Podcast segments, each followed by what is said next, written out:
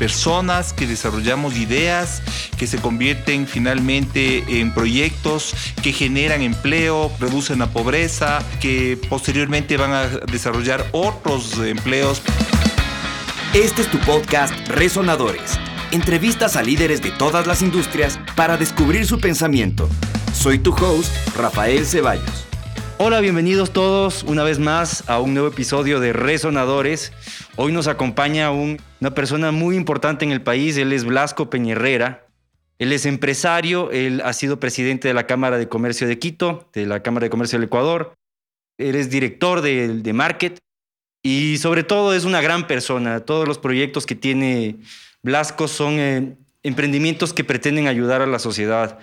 Yo noto que es un ejemplo a seguir y por eso me honra que me hayas eh, querido aceptar esta entrevista, Blas. ¿Cómo estás?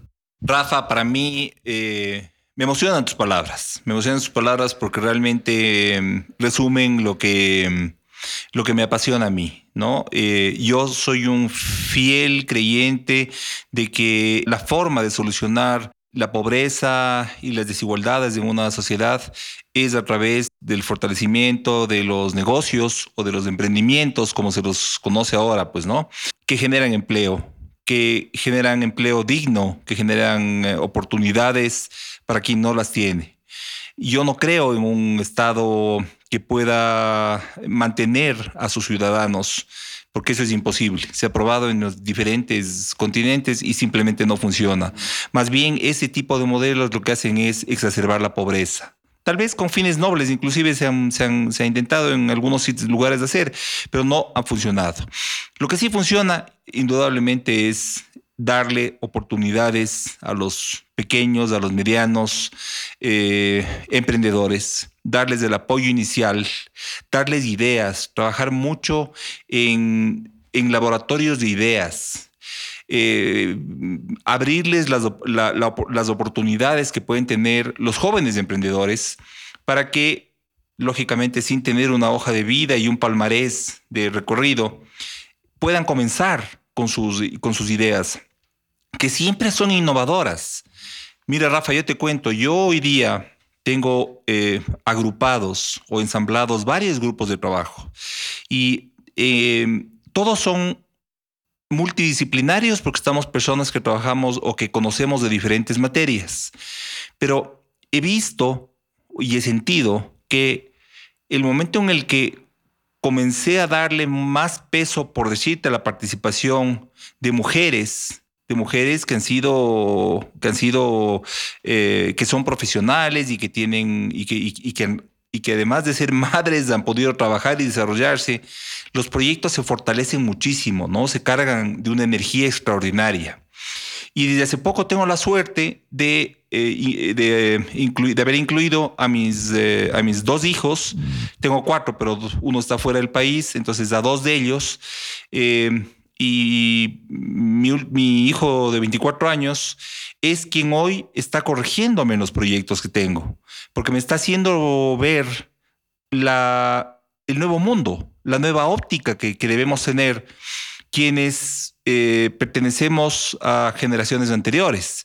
Entonces, yo creo que la integración en esto, ¿no es cierto? Que son las personas que desarrollamos ideas que se convierten finalmente en proyectos que generan empleo, que reducen la pobreza, que posteriormente van a desarrollar otros empleos porque hay una...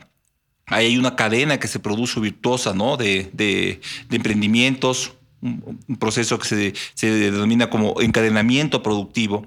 Y digo yo, parte justamente de la apertura, parte de, primero, de reconocer que no sabemos todo, sino que más bien desconocemos la mayor, la mayor cantidad de cosas, de que tenemos que estar, de que, que tenemos que aprender de nuestros errores. ¿no? si es que aprendemos de nuestros errores, acertamos. Si es que no aprendemos de nuestros errores, volvemos a cometer errores.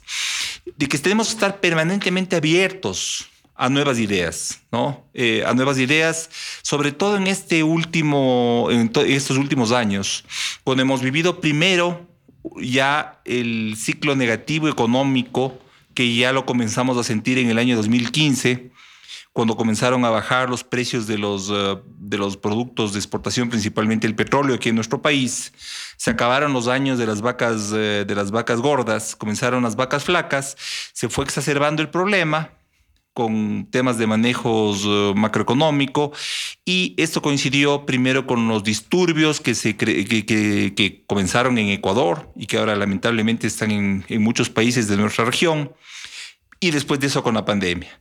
Todo eso que, que podemos ver con una óptica como decir, eh, como decir, oye, qué, mala, qué mala suerte hemos tenido, qué mal, todo eso, por el contrario, nos ha servido para reinventarnos Hoy no estaríamos sentados tú y yo aquí hablando si es que no hubiéramos pasado todo eso. Nos ha servido para ser mejores, nos ha servido para, para sacarnos punta, para, para comprender que tenemos que integrarnos, como te digo, generacionalmente, eh, para que tenemos, que tenemos que reconocer eh, todo el valor que tienen las nuevas generaciones, porque un chico de 18 años que ha tenido que vivir eh, o 18, 20, 22 años, que tenían que vivir en estos años la tragedia de la quiebra de la gran mayoría de hogares, no, no, no, no me refiero a, a, negocios, sino de hogares, eh, que ha tenido que sufrir las necesidades, que ha visto a sus padres eh, luchar para poder pagar pensiones.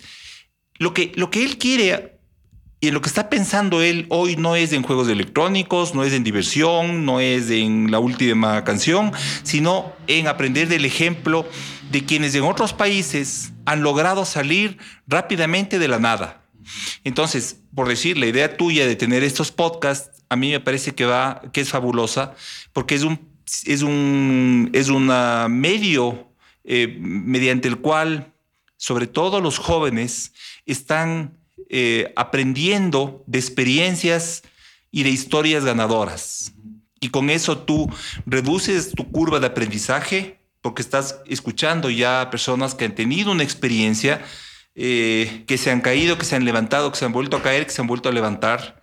Y esa experiencia es una especie pues, de, de insumo que tú vas ganando en tu mochila de aprendizaje que no la aprendes en ninguna universidad, porque en la universidad aprendes la teoría, y en la vida aprendes la práctica. Entonces, con este sistema de, de, nuevas comunicaciones, lo que puedes es aprender de la vida de otras personas, de los, de, los, uh, de los éxitos, de los errores. Y como te digo, eso nos ha hecho, yo pienso que ya nos ha hecho mejores. Genial, gracias Blas. Justamente eh, todo lo que dices a mí me, me muestra tu faceta de líder eh, de hecho, tú eres un líder en, todo aspecto. Y quería preguntarte más que nada, saber qué opinas respecto a, a, un insight que tengo yo. Y es algo que me molesta un poco. Quería saber qué, qué opinas. Yo siento que el ecuatoriano promedio, siento, no tengo una estadística, de pronto tú sí, eh, tiene una suerte de es egocéntrico, es como que muy encerrado en sí mismo y por lo tanto no hace como cosas pensando en solucionar problemas al resto. Más bien trata de tomar, tomar, agarra lo que puedas, como era el de, Polito, ¿no es cierto? Entonces yo digo, si el mercado, si es que el mercado es encontrar la solución al problema de otros, eso es hacer negocios, eh, la transferencia de... Entonces, quizás nuestro problema en realidad no es tanto un problema económico, sino un problema de valores. ¿Qué opinas de eso? Mira, a ver, primero estoy totalmente de acuerdo con tu descripción. Y, yo no sé si es que sea un tema cultural, eh, no sé si es que sea un tema generacional, posiblemente sea ambas cosas, pero indudablemente existe un gran egoísmo aquí. Eh, yo me he topado a lo largo de mis 30 años como profesional con muchísimas puertas cerradas, con muchísimas personas que, personas o empresas que han pensado que defendiendo su pequeña parcela van a hacer más, cuando es al revés, es compartiendo, es compartiendo cuando tú puedes realmente crecer. Es, el caso de, una persona que tiene unas cuatro hectáreas de, vamos a decir, de pasto y en esas cuatro hectáreas de pasto tiene cinco o seis eh, vacas. Con esas cinco o seis vacas no puede hacer nada más que vivir en la pobreza.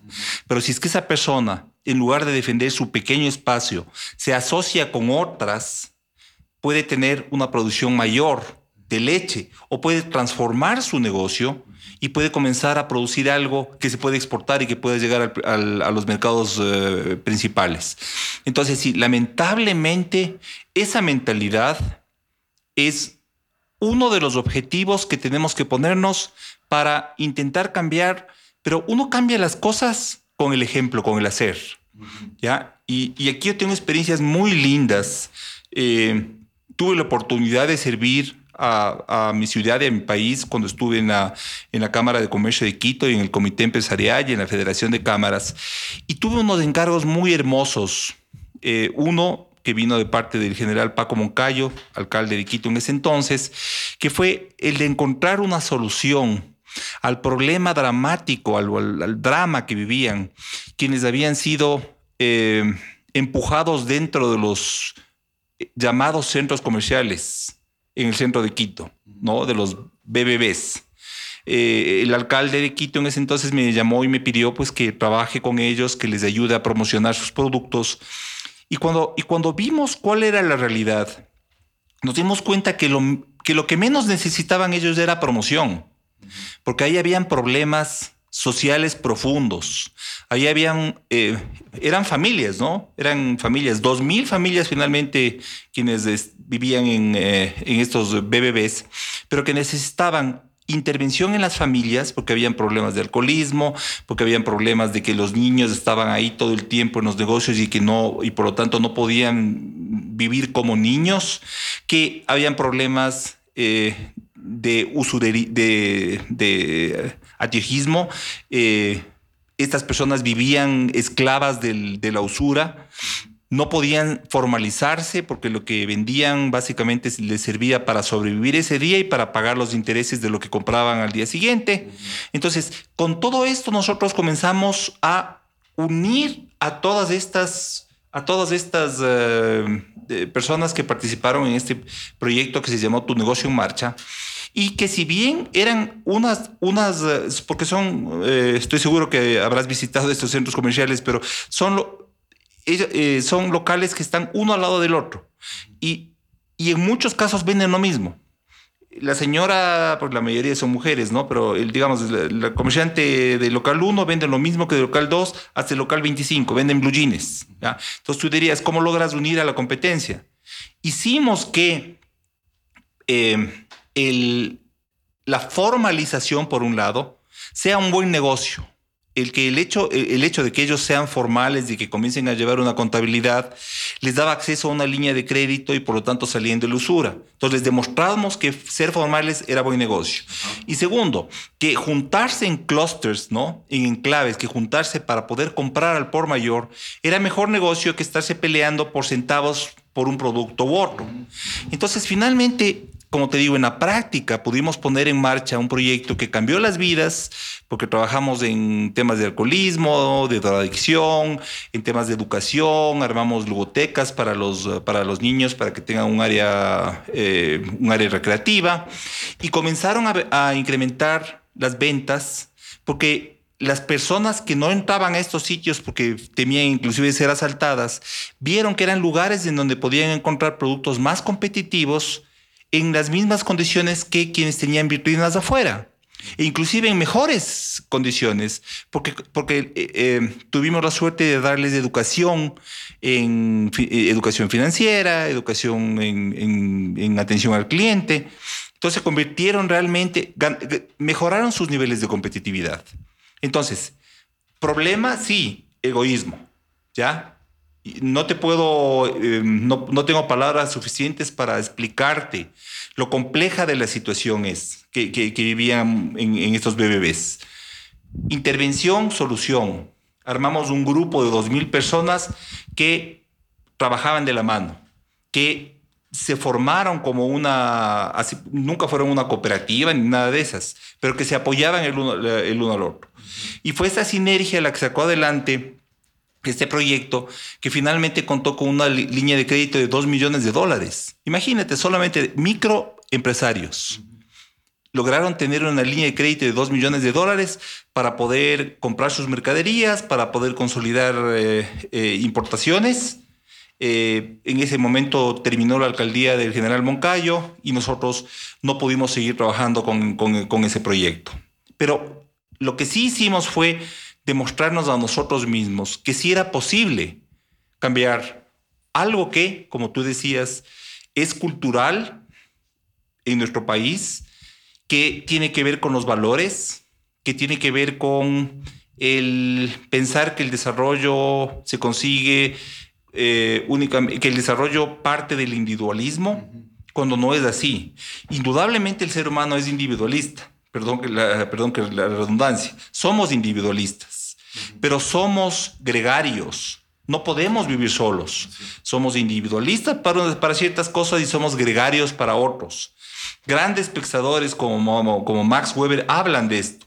El desarrollo de las sociedades en la historia está dada el momento en el que se encuentran por algún motivo personas que vivían en la Edad Media en, diferentes sitios dedicados al campo y se asocian y se agremian y comienza el gremio de los el gremio de los ah, de los tejedores el gremio de los cargadores de piedras el gremio de los ah, de los panaderos que son así parece una exageración pero que son el inicio del Estado porque esos gremios finalmente se convierten luego de eso en los congresos, en, las, asambleas, en, el poder legislativo, esos gremios posteriormente.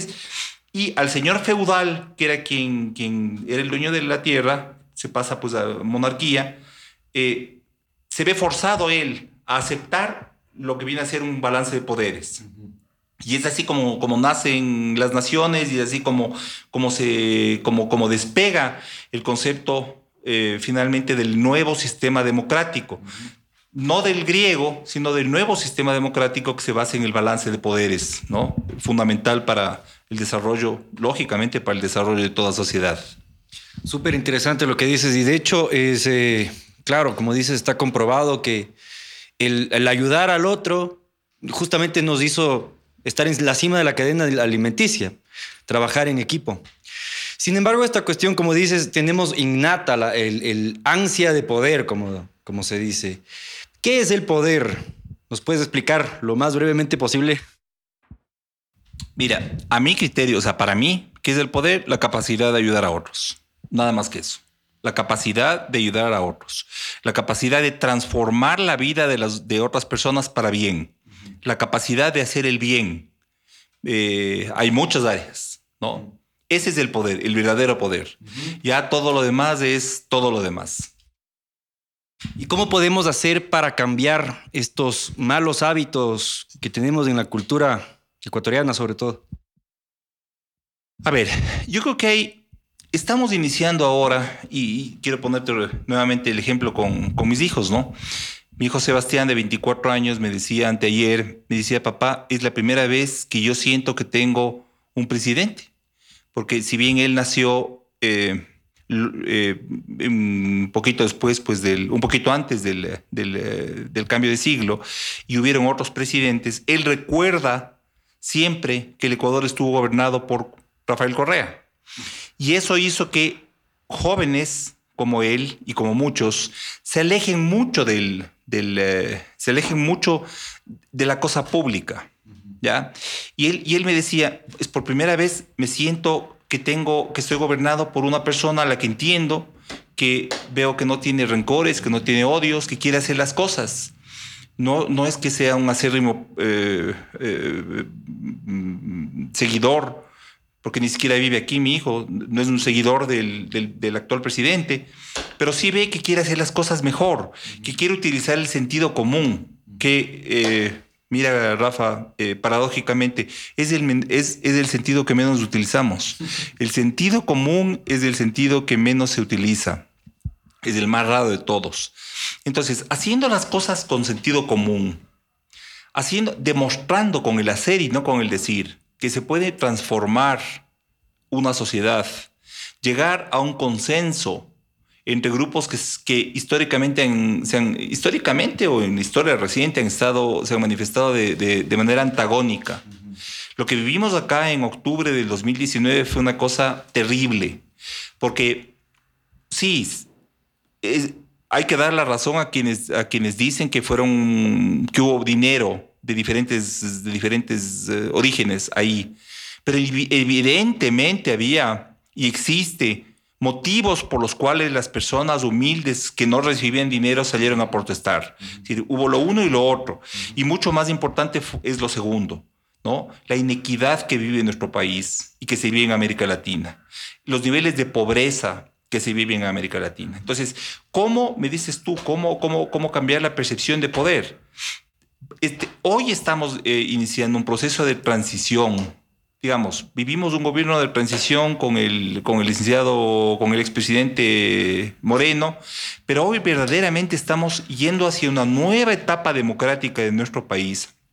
Y está en las manos del presidente de la República principalmente el saber manejar con el tino suficiente eh, sus decisiones para desactivar estas bombas de tiempo que están ahí en el, estas minas que están en el camino y que son colocadas por quienes quieren que haya caos y quienes sacan provecho del caos y eh, conseguir dos, tres logros importantes. No le vamos a pedir al presidente Lazo 5 mil kilómetros de carreteras, ni puentes, ni hidroeléctricas. Lo que le debemos pedir al presidente Lazo es que demuestre que el poder sirve para unir a un país y para poder tener un norte, para poder tener un objetivo y que ese objetivo sea el bien común. Y el bien común, nuevamente, eh, siguiendo el sentido común, ¿no? Hay, hay, eh, hay sistemas de gobierno que han funcionado y otras que no han funcionado. Hay que copiar los que han funcionado. Ya no son temas ideológicos. A todos nos duele la pobreza. Todos queremos que, se disminuyan los, índices de inequidad. Pero hagamos lo correcto, no hagamos lo imposible. Lo que ya se ha probado que lo que hace es exacerbar o incrementar esos niveles de pobreza. Yo creo que con, si es que eso se consigue, y, para conseguirlo, yo creo que hay instrumentos como consultas populares, porque si es que no hay eh, los votos en asamblea para poder aprobar leyes que son lógicas, leyes de integración al, Ecuador al mundo, leyes de flexibilización laboral, leyes que mejoran la, eh, recaudación tributaria a través de incentivos y no de castigos Habrá que convocar a las personas para que en una democracia participativa decidamos unos cambios que se deben hacer y le apostemos al futuro, al Ecuador del futuro, al Ecuador de la prosperidad, ¿no? del bienestar. Yo creo que eso va a ser una... Eh, yo creo que eso va a ser una inyección de optimismo para las nuevas generaciones que, como tú, que eres un chico joven, te has sentido frustrado sobre todas las cosas, de ver cómo se nos han llevado todo, porque llegó un momento en el que hasta las palabras y las canciones se nos llevaron y las politizaron y las utilizaron. Entonces, estamos viviendo nuevos tiempos, nos ha comenzado, nos ha tocado comenzar de cero. Bueno, enhorabuena, porque así comenzamos desde cero y armamos nuestro mapa y armamos nuestro proyecto de vida. Sí, justamente, yo estaba pensando mientras me, comentabas este, el, programa que me dijiste que, hiciste con, Paco Moncayo. Tu negocio en marcha. Tu negocio en marcha. Yo pensaba que esa podría ser, puede ser un gran ejemplo de, cambiar justamente hábitos de comportamiento en la gente. Eh, quizás, quizás no tanto una, una ley, ¿no? Quizás es cuestión de también ayudar a cambiar los entornos, los espacios. Porque digo yo, un, chico que está en, el, en, Guayaquil viviendo encima de un, río, en una casa de palos, en una casa disfuncional, ¿qué, quiere él? él? no le interesa nada, él no está pensando en nada más que irse de ahí. Entonces, me parece que el trabajo quizás viene también de parte de la educación, por supuesto, ¿no es cierto? Y, no solamente facilitar el acceso a información, sino tratar de guiar a la, a la juventud sobre todo sobre qué, qué aprender.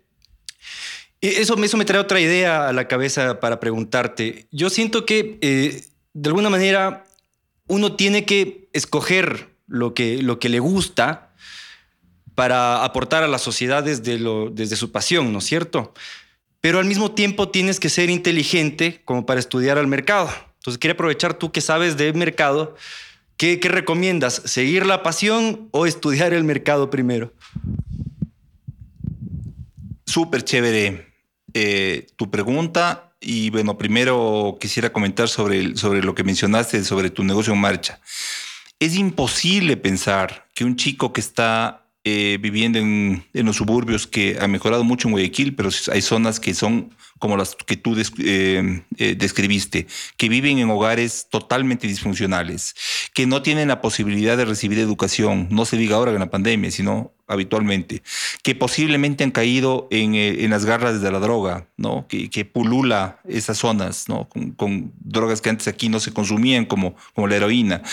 Es imposible a ese joven decirle, ok, usted comience desde el mismo punto de partida que otro chico que vive en un hogar funcional, que ha recibido su educación y que no vamos a decir que tenga un capital para comenzar, sino que simplemente no tiene esta, esta mochila pesada. No. Para eso las políticas públicas que un gobierno debe dictar, para eso son las políticas públicas que un gobierno debe dictar, eh, debe dictar justamente para intentar ponerles a los dos en un punto de partida relativamente similar porque no queremos ser iguales, ¿no? Nunca, queremos ser diferentes, pero relativamente igual, relativamente en el mismo punto, para que tengan la posibilidad de desarrollarse. Y, para eso es que nosotros contribuimos con nuestros impuestos, nosotros contribuimos con nuestra, con nuestra participación social, tanto las empresas como las personas, justo para eso. Entonces, políticas públicas. Pero solamente para eso debe funcionar el Estado. Todo lo demás debe ser natural. Y tú estás hablando ahorita de mercado y de o de pasión. Ambas cosas, eh, Rafa. Uno tiene que tener la tranquilidad suficiente para, con visión, mirar, ahora más que nunca, ahora más que nunca, hacerse un, un inventario personal, decir, a ver, ok, yo, tengo estas, estas eh, virtudes y tengo estos defectos. He cometido estos errores y, y he cometido estos, esos aciertos. Ese soy yo. Mi entorno. ¿Qué es lo que necesita mi entorno? Posiblemente no va a ser en muchos casos lo que a mí me guste hacer y, que eso sea exactamente, eh, por decir, a mí me hubiera encantado ser jugador de fútbol profesional, pero no, me hubiera podido ganar la vida de, de aquello, pues no. Entonces, eh, hacer un inventario, hacer un inventario del entorno, ¿ya? Y tratar de encontrar un mix entre la objetividad que te da lo que puede em, tener éxito en el mercado y lo que te apasiona hacer. Porque si es que te decides únicamente por lo que el mercado dicta, pero no te apasiona, estás condenado a fallar, a fracasar, a ser una persona infeliz.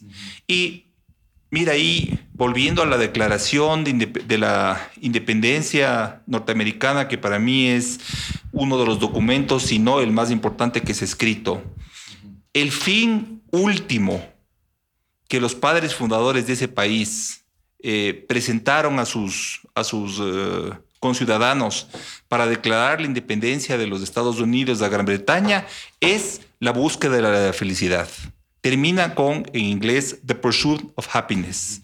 Todo, todos los, todos los justificativos que dieron, todos finalmente llegaban a la búsqueda de la felicidad. Y ese fue el motivo fundamental que permitió que ese país sea el primero en el mundo en adoptar un sistema democrático, antes que Francia inclusive, antes de la Revolución Francesa. Entonces, el tema de la felicidad, del mercado, de la pasión, todo eso tiene que tener una, mezcla, una mezcla racional, un porcentaje de lógica, un porcentaje de sentido común, un porcentaje de pasión, ¿no es cierto? Y un porcentaje, sobre todo, de aprender de las experiencias que uno vive desde chiquito, ¿no? Aprender de los errores. Indudablemente Benedicto Díaz es un lugar común, ¿no? Pero de la única manera que uno aprende es errando. la, forma de aprender es errando y reconociendo los errores y cambiando y no repitiendo los mismos pasos que dio para cometer esos errores. Estar permanentemente dispuesto a un proceso de transformación. Pensar que la vida, pensar que la vida, utilizar una analogía con la de la oruga y la mariposa. Pensar que la vida, la, vida es eso. Es dinámica. En un momento somos una oruga, Mañana vamos a hacer una mariposa y después posiblemente vamos a hacer nuevamente tierra y después vamos a volver a convertirnos en, algo más. No, es un proceso de transformación permanente al que tenemos que estar abiertos. Las personas de todas las edades, un chico de 18 años que comienza, porque hoy día ya los chicos de 18 años son emprendedores, ya no se quedan, eh, ya no tienen, te vuelvo a repetir, como, como objetivo el ser campeones de PlayStation, sino el aprender y aprender y aprender, como una persona de 75 o 80 años que se está transformando. Hoy día tuve una, una reunión de las más emocionantes que he tenido en estos, en estos últimos días, con, un, con, un, con el padre de un amigo mío que es como mi hermano. El señor tiene, debe tener 77 años. Le dio COVID. Salió del COVID, pero, pero con las justas. Y hoy día me llamó por un proyecto totalmente innovador, totalmente innovador, eh, de, de telemedicina, imagínate tú. Entonces, esta persona que tiene 77 años, que ya no tiene que trabajar, que ya no debe trabajar además por las condiciones físicas que tiene, sigue transformándose en su cerebro, sigue entendiendo los, los, proyectos de la nueva vida que tenemos que, eh, en la que tenemos que triunfar como seres humanos. Siempre, como tú decías, buscando que el, el fin de todo es el bienestar, de la colectividad, porque el momento en el que tú creas, idea, el, momento en el que tú desarrollas, creas empresas, eh, fortaleces emprendimiento, lo que haces es cambias la vida de las personas para bien. ¿Sabes? Ahora que mencionas esto de la felicidad, eh, se me viene que se suele malinterpretar lo que es felicidad por placer, ¿no es cierto? Eh, por ejemplo, alguien puede creer que felicidad es llegar a la casa a las 8 de la noche y dedicarse a ver series de televisión. O quizás eh, comer mucho, tomar trago, ese tipo de cosas. Pero eso en realidad no es felicidad, ¿verdad? ¿Qué es felicidad entonces? Mira, aquí, sí, sí, lo que tú dices es una gran verdad, ¿no? La felicidad es eh, poder dormir en paz, saber que tienes la conciencia tranquila, saber que estás haciendo el bien, saber que... Eh, ese día que ha pasado tú has construido algo en beneficio de tu núcleo familiar y en beneficio de los demás. Es la plenitud, es llegar a la plenitud. No con afanes de trascender, porque eso es algo automático. El momento en el que tú vives una buena vida, tú trasciendes. El momento en el que tú haces las cosas bien, y tienes un grupo de dos personas o diez o veinte que siguen tu ejemplo, tú te conviertes en un líder, porque un líder no es nadie más que una persona que, a la que otros siguen por su ejemplo, por lo que hace, no por lo alto o bajo de su voz, no por las riquezas que pueda tener o el, poder que pueda tener, porque es absolutamente efímero, sino por las acciones que, que realiza a lo largo de su vida. Entonces, la, felicidad no es eso, a, mi criterio, nada más que poder vivir en paz. Entonces, felicidad no es necesariamente tener dinero. Mira, hay, hay, personas que, hay personas que tienen dinero y son las personas más infelices. Yo conozco a personas que tienen millones de millones de dólares y son personas que viven atormentadas porque piensan que esa es la felicidad. Entonces, en el momento en el que, en el que pierden un dólar, son absolutamente tristes una persona puede tener mil millones de dólares. Si, su, si, si esa es su medida de, felicidad, entonces cada dólar que pierde le lleva a una depresión profunda, ¿no? Indudablemente que, la, que el dinero, ¿no? Es necesario, es una parte importantísima de la vida, porque con esa nosotros podemos tener alimento, techo, medicina, eh, ya, pero finalmente es de eso nada más. Es eso nada más. Ahora, encontrar la felicidad sin dinero también hay que ser realistas y es difícil. Por eso estamos emprendiendo. Por eso trabajamos todos los días. Hay pocas personas que tienen la suerte de hacer, de que les paguen por hacer lo que les gusta. ¿Ya? Son personas bendecidas. ¿ya? En muchas ocasiones, el trabajo es eh, es pagado o es retribuido a través de un medio de transacción o transaccional, como en nuestro caso los dólares, ¿no? Puede ser cualquier moneda, porque significa un esfuerzo. Porque en lugar de estar jugando fútbol, tú tienes que estar sentado, escribiendo y pensando. Ahora, el momento en el que consigues que lo que tú escribes y lo que tú piensas, por más que te genere a ti un, un esfuerzo, por más que tú quisieras estar en otro lugar leyendo un libro, viendo una serie, escuchando música o lo que fuere, pero el rato en el que tú coges y le cargas de pasión a lo que tú haces, por más difícil que sea, entonces la vida es más llevadera, ¿no? No, puedes, no es que todos los momentos son felices. Estamos, básicamente estamos 16 horas del día, pero vamos a decir 12 horas del día estamos eh, despiertos y 12 dormidos. En esas 12 horas, nuestro estado anímico cambia posiblemente unas 100 veces. Pasamos de la felicidad a la tristeza, a estar en un plató, a otra vez estar felices, otra vez tristes, otra vez angustiados, después estamos tranquilos. Así somos los seres humanos. No vamos a poder cambiar eso, porque eso es parte, eso es parte del desarrollo que hemos tenido como, como, como seres vivos, como animales que somos. Ese es, eso es, ese es una la adrenalina nos sirve para ser mejores. Si es que no tendríamos angustia, ¿no es cierto? No, no, no descargaría nuestro cuerpo adrenalina y no nos exigiríamos para poder solucionar un... Al final eso es positivo. Entonces es positivo, finalmente, ¿no es cierto? Entonces, si tenemos angustia, posiblemente, lógicamente otra cosa es vivir en depresión o vivir en, en angustias eh, sistemáticas, ¿no es cierto? Pero todo lo que sentimos, ¿no? Que nos, que nos, eh, es, que nos eh, motiva, que nos obliga a fortalecernos, ¿no? Es positivo, es parte de la vida. Somos así, como una, como una pantera el rato en el que se agazapa y se queda callada, el rato en el que ve que pasa un animal, ¿no? y el rato en el que pasa y ya ve que puede cazarlo, tiene una descarga brutal de adrenalina que, que, hace que tenga 100 veces más fuerzas de la que tiene. ¿no? Los seres humanos somos así, exactamente, porque somos tan animales como una pantera o como un pescado, no como un pez. ¿no? Entonces tenemos esto que es parte de nuestra naturaleza y que tiene que aprender a ser bien utilizado. ¿no? Bien utilizado, bien manejado, ¿no? que son, que son eh, elementos que tenemos para la supervivencia de nuestra especie. Quería preguntarte eh, si es que el dinero fuera una persona, si le pudieras poner un carácter, ¿cómo sería? ¿Qué carácter tendría?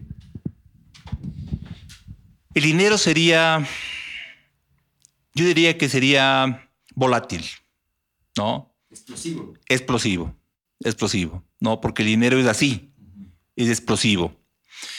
Eh, si es que sería un animal, yo te diría que el dinero sería una serpiente. Si es que sería un color, yo te diría que sería el color negro. Si es que tendría un olor, yo te diría que, se, que tendría el olor a flores muertas. Si es que tendría, no sé, una interpretación con una canción, te diría que sería una, una mala mezcla de una mala mezcla de reggaetón y hip hop.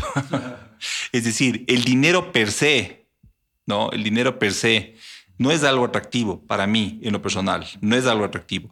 Yo el dinero, el dinero tiene su uso, tiene su fin. Tampoco nos podemos hacer los, los puristas y decir que, que, que, no, que, el dinero es una maldición. No, el dinero es una bendición, pero tiene todas estas características. Y, y mira, hay un refrán que, nuestras abuelas eh, decían, ¿no? El, el dinero mal habido se lo lleva el viento, o pronto se lo lleva el viento, una cosa así. Y es así. El, dinero que viene del trabajo, del trabajo, del esfuerzo del trabajo, es dinero que tú atesoras, que tú ahorras y que te sirve para tener las comodidades básicas o las que quieras tener. Y finalmente poder darles a tus hijos o a, las, o a tus sobrinos, a quien tú desees, ¿no es cierto? Lo más importante de todo, ¿no? Educación que puedan tener una educación, que puedan tener acceso a, mejores ideas, a grandes ideas. Por eso te vuelvo a repetir, esto de los podcasts que nos acerca tanto a los grandes pensadores, porque en este momento pueden estar escuchando este podcast y después de 10 segundos, después de 10 minutos pueden estar escuchándole a, ¿qué te puedo decir? A, Mohamed Yones, o puedes estar escuchándole a, Jeffrey Sachs, o puedes estar escuchándole a cualquier gran pensador, ¿no? A, Michael Sandel, ¿no? Si es que quieres hablar de justicia y, ¿no? Ese acceso que nosotros no tuvimos, yo tengo 54 años, nosotros Mira, hasta que yo me gradué, bueno, yo me gradué de la universidad y habían computadoras, pero tenías que meter el floppy disk y toda la cosa y ni pensar de, Wikipedia. Es decir, tú tenías que ir a la biblioteca y buscar en la enciclopedia o en las referencias de los libros. Entonces, ni pensar en tener acceso a una conferencia, a un masterclass, por decirte. Claro. ¿No? Un masterclass, pero hoy día te puedes ver tú en la computadora, tú puedes ver cuatro o cinco masterclass sin tener que pagar además, que es otra cosa impresionante porque se ha, logrado llegar a un nivel de desarrollo que todo eso se paga automáticamente a través de la publicidad de los anunciantes que saben cómo llegar a sus, a sus, a sus clientes potenciales. Entonces, no, yo, yo, yo, recuerdo tal vez, yo no he sido mucho de ir a conferencias de estos, eh, eh, estas conferencias que, que, han ofrecido acá, pero sí fui a un par de conferencias y, y, finalmente eran inversiones importantes que uno tenía que hacer para escuchar a una persona que hablaba una, dos horas, una hora, ¿no es cierto?, que presentaba una serie de, de, de PowerPoints en ese momento, pues no habían, y que le decía a uno lo que ha hecho. Punto.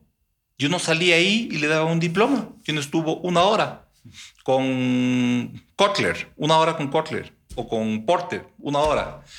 Y lo que tú pagabas por eso era una, era una bestialidad. Y la mayoría de personas yo veía que iban a esas, a esas uh, invitaciones, esos, esos, uh, esos eventos, básicamente para tener el diploma, tomarse una foto. Porque ¿qué es lo que podían sacar en una hora?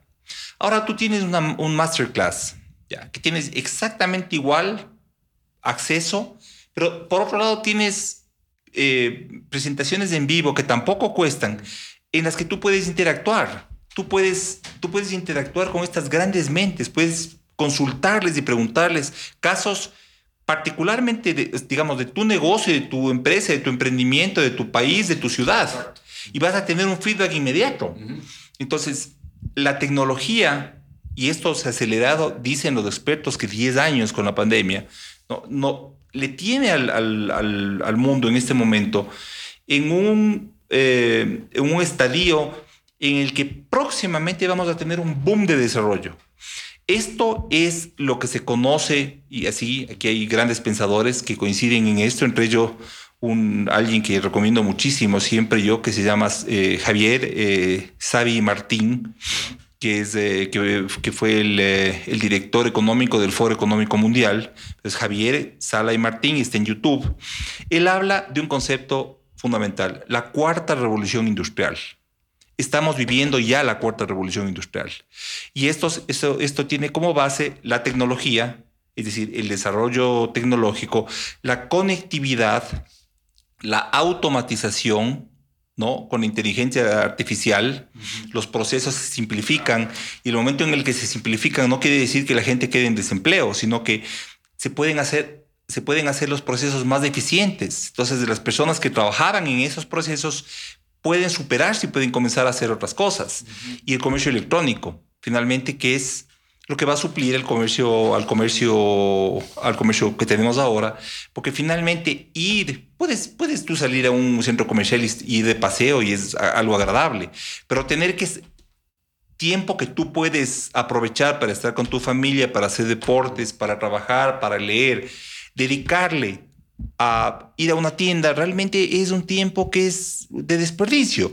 Y por otro lado, a los comercios, ¿no es cierto? El momento en el que tú les les eh, elimina los costos, los altísimos costos que tienes de tener que mantener una estructura para que las personas vayan a ver sus productos, tú lo que haces es les bajas los costos, ¿no es cierto? Les haces que su rentabilidad sea mayor y por otro lado que los precios sean menores para los consumidores. Entonces, ya estamos en eso. Mira, que nosotros acabamos, eh, y este es un proyecto de mi hijo de 24 años, acabamos de presentar a un cliente una idea sobre lockers inteligentes, porque vemos que la última, la última milla del, del comercio electrónico es la distribución. y la distribución está en pañales aquí. Tú para, tú para, tú si quieres comprar online esta taza, tú tienes que, bueno, compras online, pero tienes, ¿cómo te llega? ¿No? En las ciudades puede, puedes llegarte a través de, de, de, de, de, Servientrega, de DHL, pero tienes que ir a DHL a dejar la taza. Con estos lockers inteligentes, que ya tú sabes en Estados Unidos Amazon lo, lo, lo, introdujo, tú lo que haces simplemente es vas a algún lugar, una gasolinera, un lugar, una tienda, un centro comercial, a donde fuere, pones, pones un código y recibes tu, tu mercadería. Uh -huh. Pero además tienes ahí mismo la posibilidad de realizar otros servicios. Entonces son centros de, son centros de negocios o de atención de servicios a donde tú vas y puedes recibir lo que tú compras. Entonces es la milla final. ¿De quién fue esa idea? de un chico de 24 años. Uh -huh. Yo simplemente ahí lo que hice fue tener la boca abierta, uh -huh. corregir cuatro o cinco cosas y poner en contacto con el cliente que, bueno, lógicamente yo tengo una relación de 20 años porque hemos ido creciendo juntos. Pero si es que no, nuevamente, si es que no estamos abiertos para dar cabida a esas oportunidades, a esas ideas brillantes. ¿no? De jóvenes que han llegado a donde están porque han tenido que sufrir han tenido que sufrir porque han tenido que vivir en esta etapa de crisis. Entonces, mira, ahí tenemos menos posibilidades de ser competitivos porque esos jóvenes en otros países son los que están cambiando la realidad. Así es. Sí, como dices, Ecuador todavía está en pañales, sobre todo en esto del comercio electrónico. Ojalá que ya se, ya se cambie esa realidad. Yo espero que igual con el cambio de, con el nuevo presidente, el, el, asunto de, de, importar y exportar ya se facilite, parece que sí se va a dar, y que los sistemas de, de, pasarelas de pago y todo este tipo de cosas ya sean mucho, sean más económicos, porque en Estados Unidos, te cuento, a mí me, me pasó esto porque yo quería mandar un CD a, de, mi, de, mi, de mi mercadería como artista a Buenos Aires. Resulta que es más barato enviar un CD desde Nueva York a Buenos Aires que de, Quito a Buenos Aires. Entonces se, acabó el negocio de e-marketing, de, de, de, e, ¿cómo es? e-commerce conmigo. O sea, ahí, ahí quedó. De pronto se revive y ojalá suceda esto rápido. Una última pregunta, Blas. Y esto quizás ya te hayan preguntado muchas veces. ¿Cuál va a ser tu legado? Mira, eh, ser una persona buena. Yo si es que si es que yo tendría la, la posibilidad de, de, escribir un epitafio para, para o un legado lo que fuere, yo quisiera ser recordado como una persona buena, nada más que eso. Eh, trato de hacer las cosas bien, me equivoco, he causado mucho dolor, he tratado de enmendar ese dolor, trato todos los días de reírme lo que más puedo, trato de, de trabajar ahora en la casa, pero con, con, personas muy cercanas que han estado años aquí y trato de no llevar todo a la broma, ¿no? Pero trato de introducir eso en, en, en todo. En los grupos que tengo de trabajo, eh, trato de que siempre haya eh, una buena vibra, como se dice, ¿no? Uh -huh. De que se sienta que las cosas son justas, de que nadie está sacando provecho del otro, de que somos equipo, por eso te digo que estos, estos grupos multidisciplinarios que tenemos se han acoplado tan bien, porque yo siento que, eh, porque yo siento que esto es algo que, que tú, o sea, yo creo en Dios, ¿no? Y creo que, y creo que, que Él te va poniendo junto. Entonces te vas encontrando personas maravillosas en tu vida uh -huh. y el día de ayer yo tengo personas que el día de ayer eran clientes y hoy día son socios, socios estratégicos, ¿no? Son consultores, trabajan con, con, trabajamos juntos, ¿no? Y a lo largo del tiempo me ha pasado mucho eso, ¿no? O comenzábamos a jugar fútbol juntos, o trabajábamos juntos, o terminábamos porque nos conocíamos y nos complementábamos. Entonces yo creo que ese, ese sería el único legado que aspiro, dejar a, a, a mis hijos y a, y a, mis nietos, porque te cuento que voy a ser abuelo. Ah, pucha. Felicidades, felicidades. Gracias, Rafa. Qué bien. Este, quizás algún llamado a la acción que quieras hacer, alguna red social, alguna campaña que estés. A ver, yo creo que aquí hay, quiero contar una idea, más bien, ¿no? Y, y ver cómo, eh, cómo se puede aprovechar una oportunidad. Yo pienso que todos o la mayoría de nosotros nos, nos impresionamos cuando en Perú va a ganar un candidato, eh, un candidato populista, que lo que está ofreciendo son cosas que han fracasado en otros países. y todos nos quedamos como medio estupefactos y decimos, ok, el continente va a ser rojo, vamos a ser unas pocas islitas de eh, azules, ¿no? En los que se respetan las libertades y los emprendimientos privados. Pues nosotros vimos una gran oportunidad en eso, porque Perú está al lado del Ecuador. Entonces la próxima semana, eh, Dios mediante, se va a presentar la primera sede del sur del país para traer la inversión peruana acá. La inversión ecuatoriana, cuando Correa ganó, se fueron 500 millones de dólares de inversión eh, ecuatoriana al Perú. Es decir, fueron como asilados que, emigraron, ¿no? Emigraron al, al, Perú. Nosotros calculamos que pueden venir del Perú hacia el Ecuador 5 mil millones de dólares. Con eso, ¿cuántas vidas cambias? ¿Cuánto empleo generas? ¿Cuánto, ¿Cuánta riqueza generas en, en un sector en el que no se produce mucho? como es el, como es el sector eh, sur de nuestro país, al margen, digamos, ¿no? Del, del, sector del oro por la producción bananera y camaronera, pero en el otro lado, en el lado oeste, ¿no?